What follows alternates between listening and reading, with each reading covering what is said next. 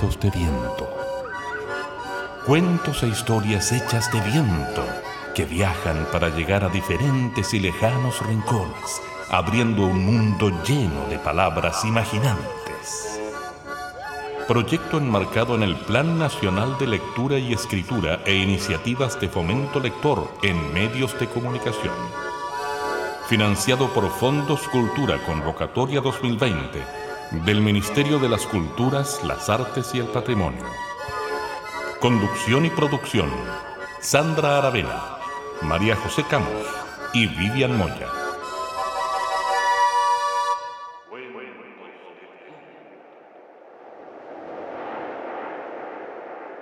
Pégate al parlante. Ya comienza Cuentos de Viento, historias de aquí y de allá. Hoy quiero compartir contigo una leyenda muy antigua de los Segnam, el Hapchi. ¿La has escuchado? Entre los Segnam contaban, es el Hapchi un duendecillo, de color marrón oscuro como es el árbol podrido. El Hapchi es un ser pequeño, ruin, bastante destructivo. Surge en el periodo estivo desde agonizantes leños. Va siempre fruncido el ceño, es grueso y de cortas tabas se introduce en la alcazaba causando inmensos destrozos, de aquel ente nada mozo, entre los Segnam contaban. Invulnerable a las flechas, además de muy glotón, dicen de este mocetón que tiene corta la mecha. Como una figura recha distinguen al hombrecillo, sigiloso cual cuquillo, habita troncos y arbustos, señalan que aunque robusto, es el hapchi un duendecillo. Come sesos de guanaco, y rara vez se sacía. Traga, engulle todo el día, como un desfondado saco. Además, este retaco, porfiado y cabeciduro, atacará, eso es seguro, un campamento desierto, dejando todo cubierto de color marrón oscuro. Cuando su grito se escucha cual sonoro ¡Co, co, co! es señal de que quedó con avidez o hambre mucha. Mas se evitará la lucha si es que oyendo su berrido se le entrega lo que ha sido de las cenas remanente o un sobrante pestilente, como es el árbol podrido. Bienvenidos y bienvenidas, amigas de este programa Cuentos de Viento, de radiodifusión y podcasting de cuentería, historias y tradición oral. Muchas gracias por acompañarnos en este programa que se lanza el día 7 de agosto de 2020 y que quedará por ahí circulando en nuestras redes sociales para que ustedes den libre uso a este material. Les cuento que el cuento con el que acabamos de comenzar se llama El Hapchi, cuyo autor es Gabriel Guentemil, que escuchó esta historia alguna vez y ahora nos regala este verso encuartetado. Gabriel es músico, guitarronero, payador, narrador oral y cantor a lo divino, humano y poeta. Y comenzamos con esta historia porque el tema que hoy nos convoca son las leyendas, pero no las urbanas como las que hablamos en el programa anterior, sino que las leyendas a secas. Este cuento o narración popular que nos narra historias reales, fabulosas y que se van adornando en la medida en que se van contando con elementos fantásticos pero también reales, y que es parte del folclore de todos los pueblos, y que en su origen se transmitía de forma oral, es decir, de boca a oreja, de boca a oreja y de boca a oreja. En las leyendas se presentan elementos milagrosos. Encontramos también las criaturas feéricas, que son las hadas, los duendes, los gnomos. Historias de ultratumba relacionadas con las muertes, en fin. Se diferencian de los mitos en que los mitos hablan de dioses y de divinidades y las leyendas pareciera ser que hablan más bien de seres que tienen relación directa con nosotros y con nosotras. Eso hace que estos sucesos aparezcan tan reales y que sucedan casi a la vuelta de la esquina o en la población de al lado o que incluso conozcamos a alguien que conoce a alguien que le sucedió. O incluso que más de alguna vez, ¿por qué no decirlo? Nosotros y nosotras mismas hayamos sido la voz de alguna de esas historias en primera persona. Finalmente, las leyendas forman un cuerpo identitario, es decir, hablamos desde lo que somos y lo que somos son nuestras raíces, son nuestros ancestros, son nuestros territorios.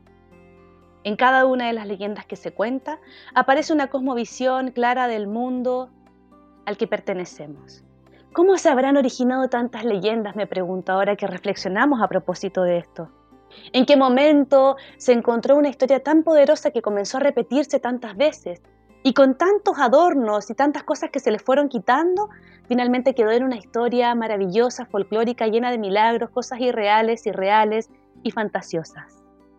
En esa limpieza de quitar, de sacar y de poner elementos nuevos a estas leyendas, también vamos formando identidades de grupo, es que aquellas leyendas que van perdurando en nuestros grupos y en nuestras comunidades es porque nos hacen sentido y por lo tanto significa que están hablando profundamente de lo que somos. Repetiremos entonces aquellas leyendas que son relevantes para quienes estamos siendo parte de la comunidad. Las leyendas no tienen límite. En las leyendas la ficción y la fantasía no tienen límite.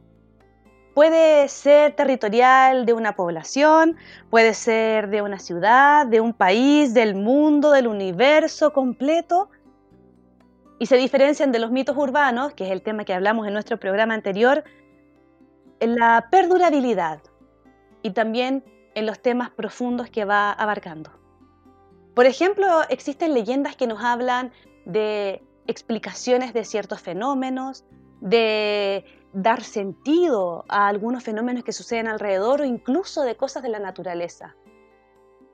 La loica, por ejemplo, este pajarito pequeño que tiene el pecho colorado, se dice que un cazador intentando cazarlo en la punta de un árbol, le explotó la escopeta en la propia cara al cazador, haciéndole mucho daño en sus ojos, y que el resto de los animales pensaban que era justo y que el cazador se lo merecía por haber estado cazando sin ninguna otra razón que fuera la diversión, y en cambio la loica vino volando hasta el río, sacó un poco de agua con su pico y comenzó con mucha delicadeza a limpiar los ojos del hombre. Eso sí, se tiñó el pecho con la sangre del cazador y es por eso que la loica tendría su pecho rojo. Así nos hablan las leyendas.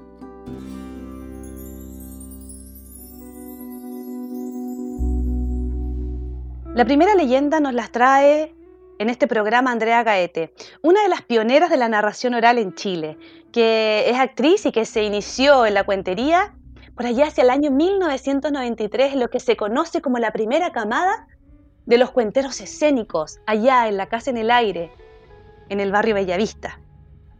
En su voz, ella nos regala una leyenda nahual de cómo se pobló el mundo. Cuentan los que leyendas Cuenten. Hola, hoy día les voy a contar un cuento muy, muy antiguo. Ustedes saben cómo se pobló el mundo, ¿no? Ah, bueno, hay varias historias, pero la que yo les voy a contar hoy día es una historia que viene de los pueblos nahua. Ellos habitaban, hasta el día de hoy también, en Centroamérica, ahí en la parte angostita que une América del Norte con América del Sur y dice así, todo lo que está sobre el cielo y la tierra es porque el señor Tlalocan así lo quiso. El señor Tlalocan tomó su paleta de colores y con el azul pintó el cielo, luego el mar, después con el verde pintó las praderas, con el amarillo pintó los campos llenos de maíz y con los otros colores pintó las flores y con el café los árboles y las montañas y así estuvo pintando, pintando y cuando terminó se sentó, claro, cansado, miró todo y siguió contemplándolo y lo contemplaba y lo contemplaba extasiado porque todo crecía, crecía, crecía y nada menguaba. Y el señor Tlalocán se preguntaba, pero ¿quién podrá disfrutar de tanta riqueza? Y así fue como se le ocurrió crear a dos seres con más entendimiento. Y así decidió crear al hombre. Tomó un poco de barro, un poco de yuyos, un poco de hojas de maíz y así lo empezó a hacer. Y se le ocurrió algo divertido. Tomó un poco de barro también, hizo como un lulito y se lo puso ahí entre las piernas. ¡Ah! Quedó tan contento. Y después, claro, creó a la mujer, tomó un poco de barro, un poco de yuyos, un poco de hojas de maíz mm, y se le ocurrió otra picardía. Agarró dos bolitas de barro y se las puso ah, debajo de los hombros y después se le ocurrió otra cosa y por qué no le hizo un tajito ahí a la mujer entre las piernas ¡Ah, estaba contento el señor Tlalocan vio su aura y se echó a correr se escondió y esperaba que el hombre y la mujer se juntaran, pero cuando se vieron, ¡uy! salieron corriendo despavoridos y se escondieron. Y el señor Tlalocan pensaba, ¿pero qué haré? ¿Qué haré? Les dejó un canasto lleno de frutas maravillosas. ¿Y qué pasó?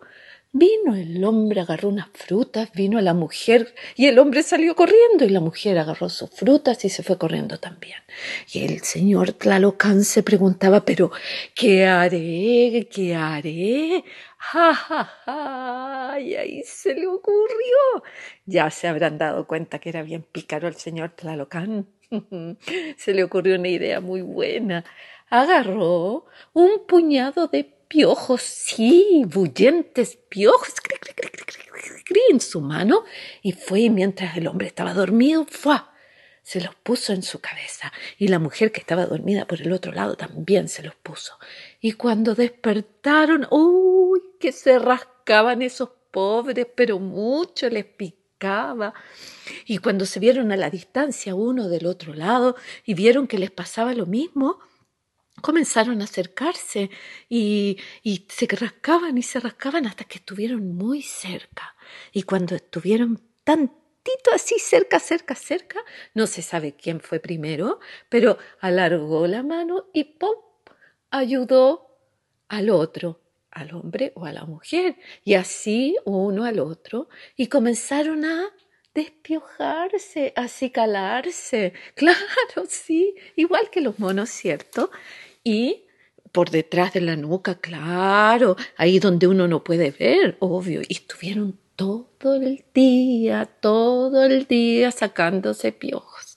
Y como estuvieron todo el día, tuvieron mucho tiempo y comenzaron a conversar que cómo te llamas, que qué fruta te gusta comer y que a dónde te has ido a bañar y risitas por aquí, por allá, cuando uno de repente miró para abajo y el otro vino para mí, y muy poquito pasó cuando mm, un besito, una caricia, bueno, y después pasaron otras cosas que, ¿para qué les voy a contar?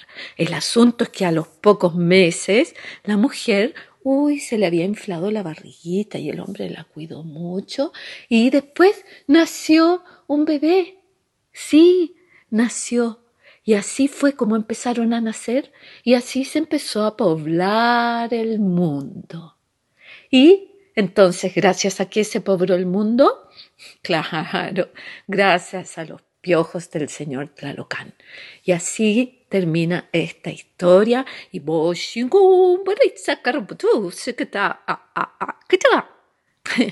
en mi idioma inventado quiere decir, y colorín colorado pasó por un zapatito roto y otro día te cuento otro.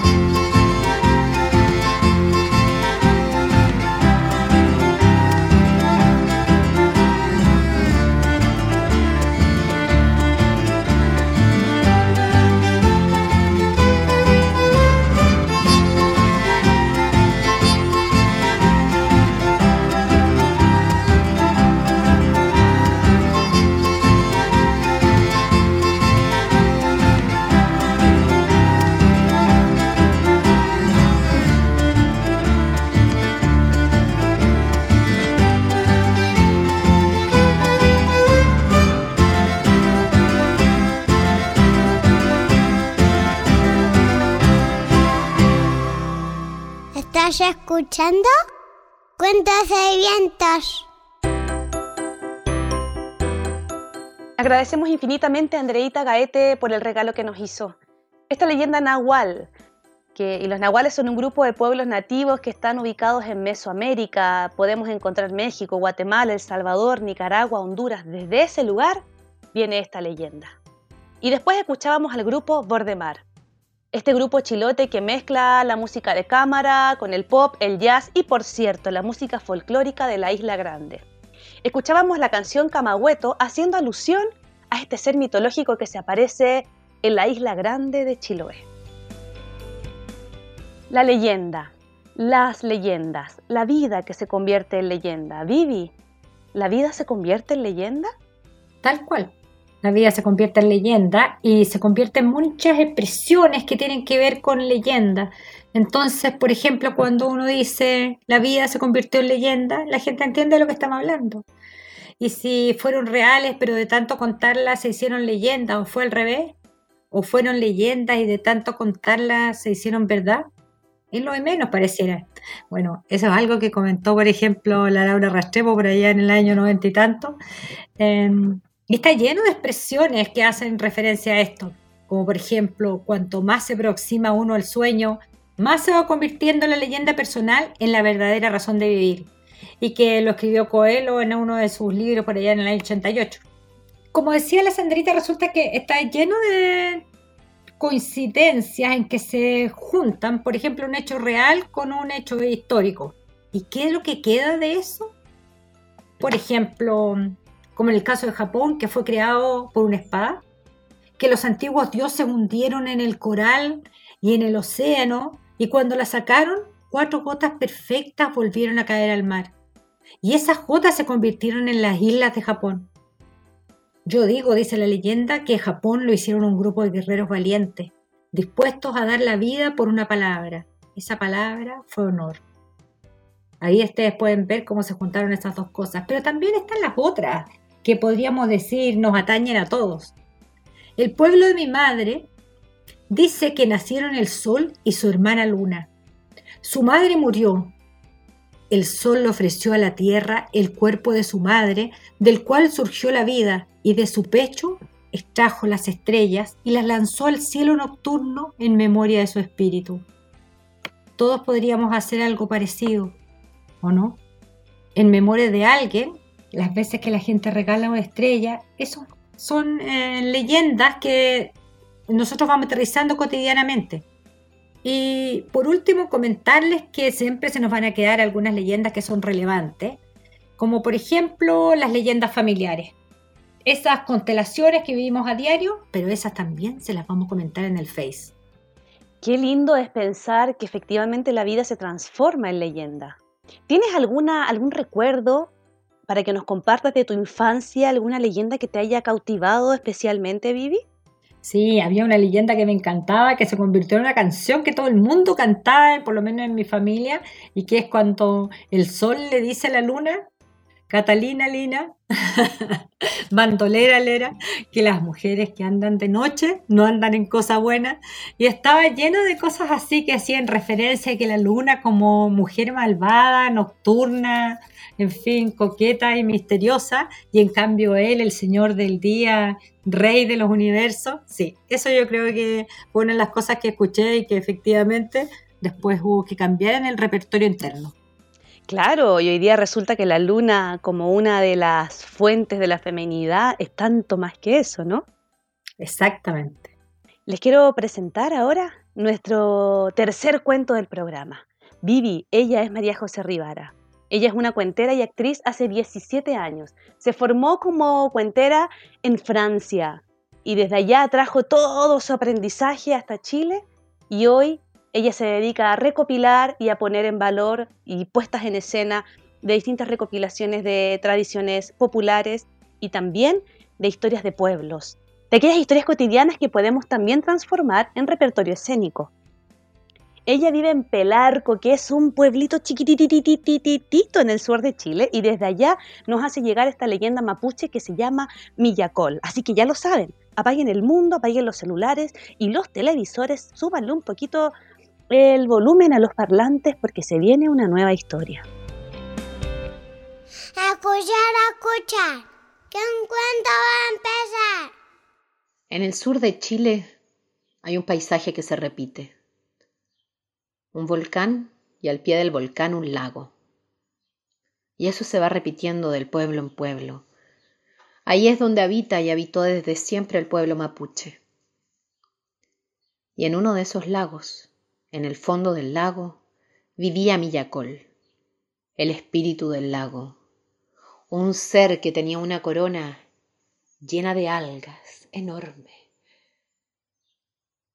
Allí, desde el fondo de sus aguas, lo que a Millacol le gustaba eran las jóvenes, las mujeres jóvenes del pueblo. En ese pueblo ya no quedaban mujeres jóvenes, porque cada vez que alguna se acercaba al lago, Millacol sacaba su gran brazo y la convertía en una pata. Aquel lago estaba cubierto de patas completamente y aquel pueblo solamente tenía una joven mujer, Imahue, la hija del cacique Lautaro. Todas las tardes del domingo, Imahue se sentaba en la plaza del pueblo y contaba y cantaba las historias de sus madres, de sus abuelas, de sus antepasadas.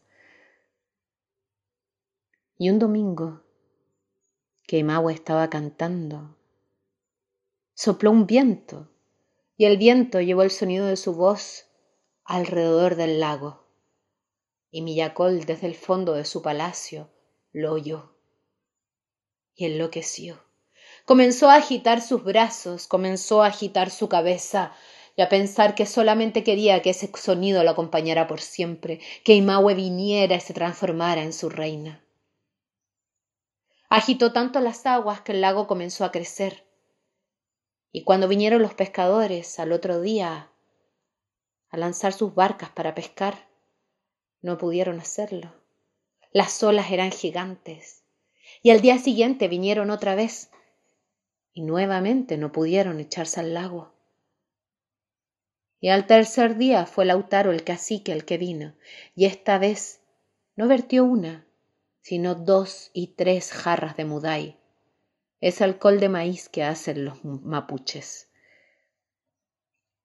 Y en ese momento las aguas se aquietaron por completo. Lautaro empujó su barca hacia el lago, se subió sobre ella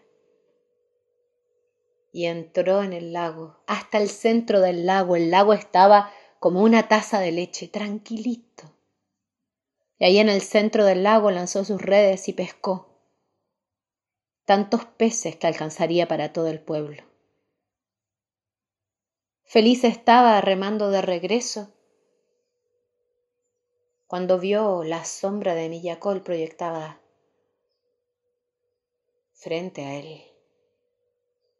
Desde sus espaldas escuchó el sonido de su voz. Quiero a tu hija. Tráemela aquí tu pueblo siempre tendrá de qué nutrirse. Y Lautaro, sin mirarlo, le respondió Pero mi hija, mi hija es muy joven y solamente sabe cantar. No te servirá. No te estoy preguntando tu opinión.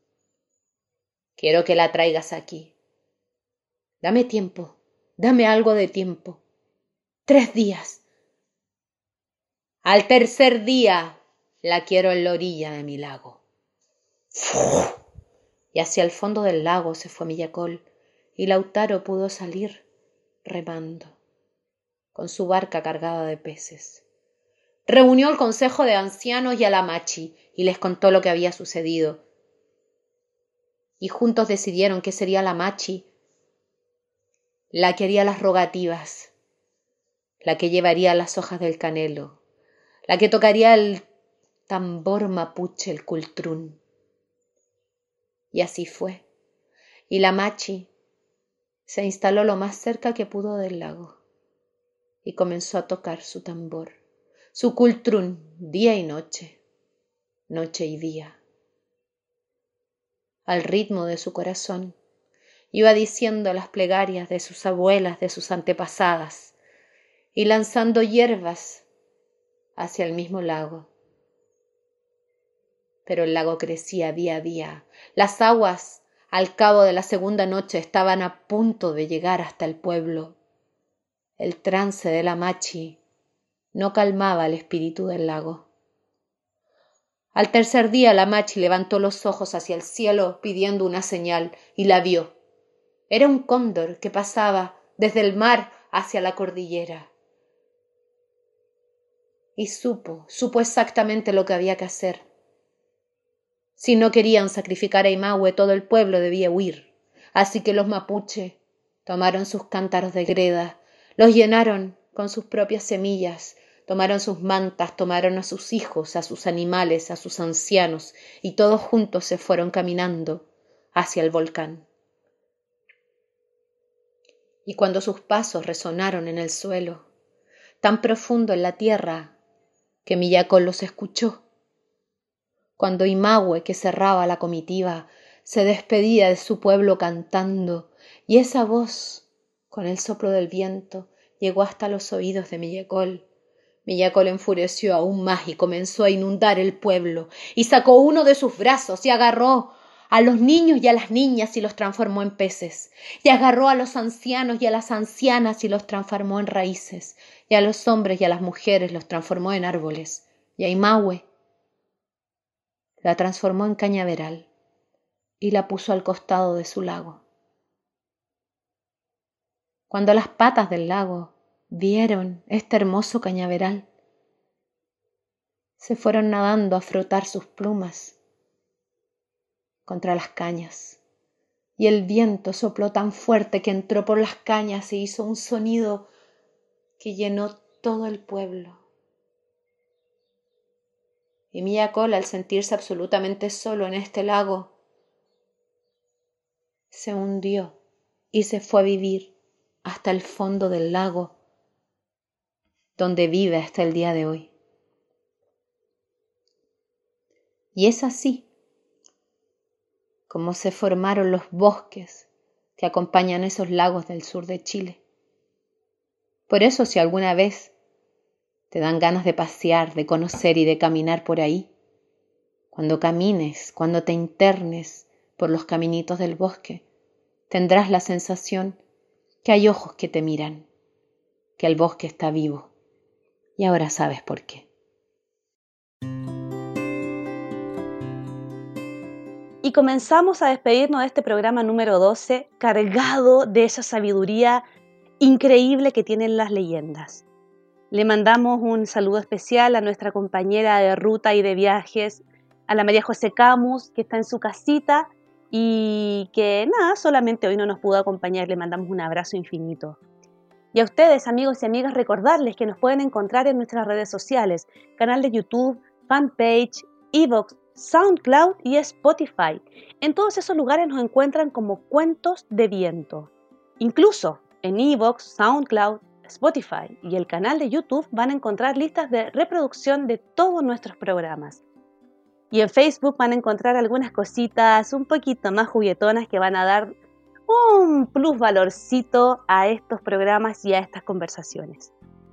Si quieren ser parte de este programa, por favor no lo duden. Júntense en familia, varios niños, cuenten historias, grábense. Hagan radioteatro, cuento en audio, eh, poesías, jueguen. Mándenos sus rondas infantiles, sus juegos, alguna historia familiar, alguna leyenda que se sepan a cuentosdeviento.gmail.com.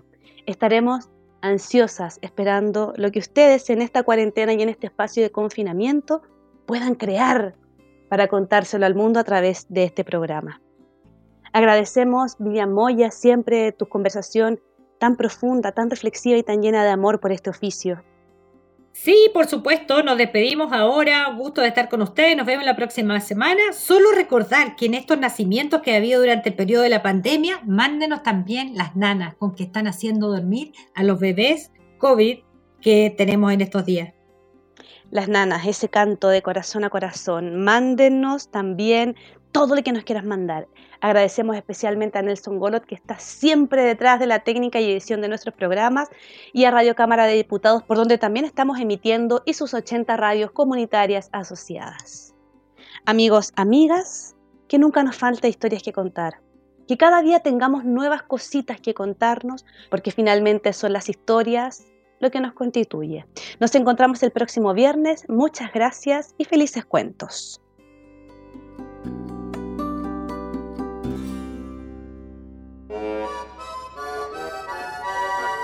Gracias por acompañarnos en este viaje lleno de historias y palabras. Esperamos que los cuentos de viento encuentren las rutas precisas para poder llegar a ti y así abrir un mundo lleno de palabras mágicas e imaginantes. Juntémonos esta y todas las semanas en alguno de nuestros puntos de encuentro digitales. Cuentos de viento que cada historia se te quede adentro, que cada historia te habite dentro.